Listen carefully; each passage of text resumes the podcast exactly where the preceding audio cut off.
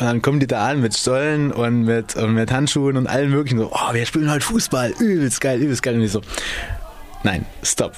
Sieht den Scheiß aus so, wir machen jetzt erstmal Trockentraining, vier Stunden. Also, oh, scheiße. Wenn Spirit of Football an die Schulen kommt, bleibt der Ball also erstmal liegen, zur großen Enttäuschung einiger Fußballbegeisterter, wie gerade zu hören war.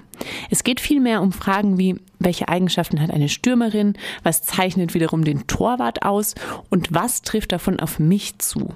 Ganz wichtig ist auch die Frage, wie können wir alle gut zusammenspielen?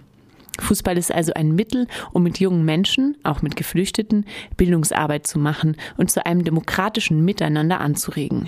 Gekickt wird dann auch übrigens nach Fairplay-Regeln. Funktioniert das?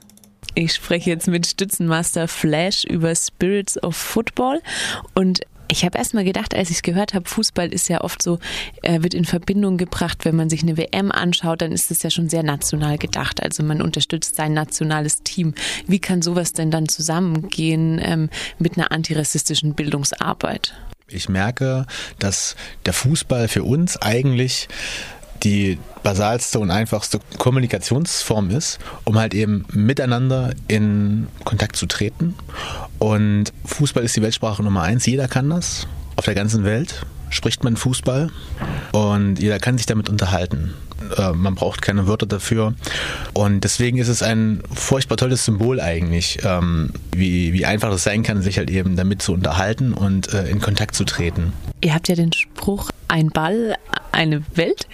Was ist denn so das verbindende Ding beim Fußball? Eigentlich ist es, ähm, dass bei einem Ball eine Welt jeder halt eben partizipativ mitmachen kann, weil wir sind alle Teil dieser Welt und wir formen diese Welt und ähm, das Ziel ist es, ähm, die Welt durch Fußball zu erklären. Who is in like normal team of your class or how you call it? Also es ist ein bunter Mix eigentlich immer. Wir haben jetzt, wir, wir, wir haben jetzt, ich glaube so 20, 25 Teamer. Ähm, wie gesagt, wir haben eine Person, die jetzt ja früher auch diese, diese Fairplay Rules mit gegründet hat und diese Fußballprojekte und diese Schulprojekte mitgestaltet hat.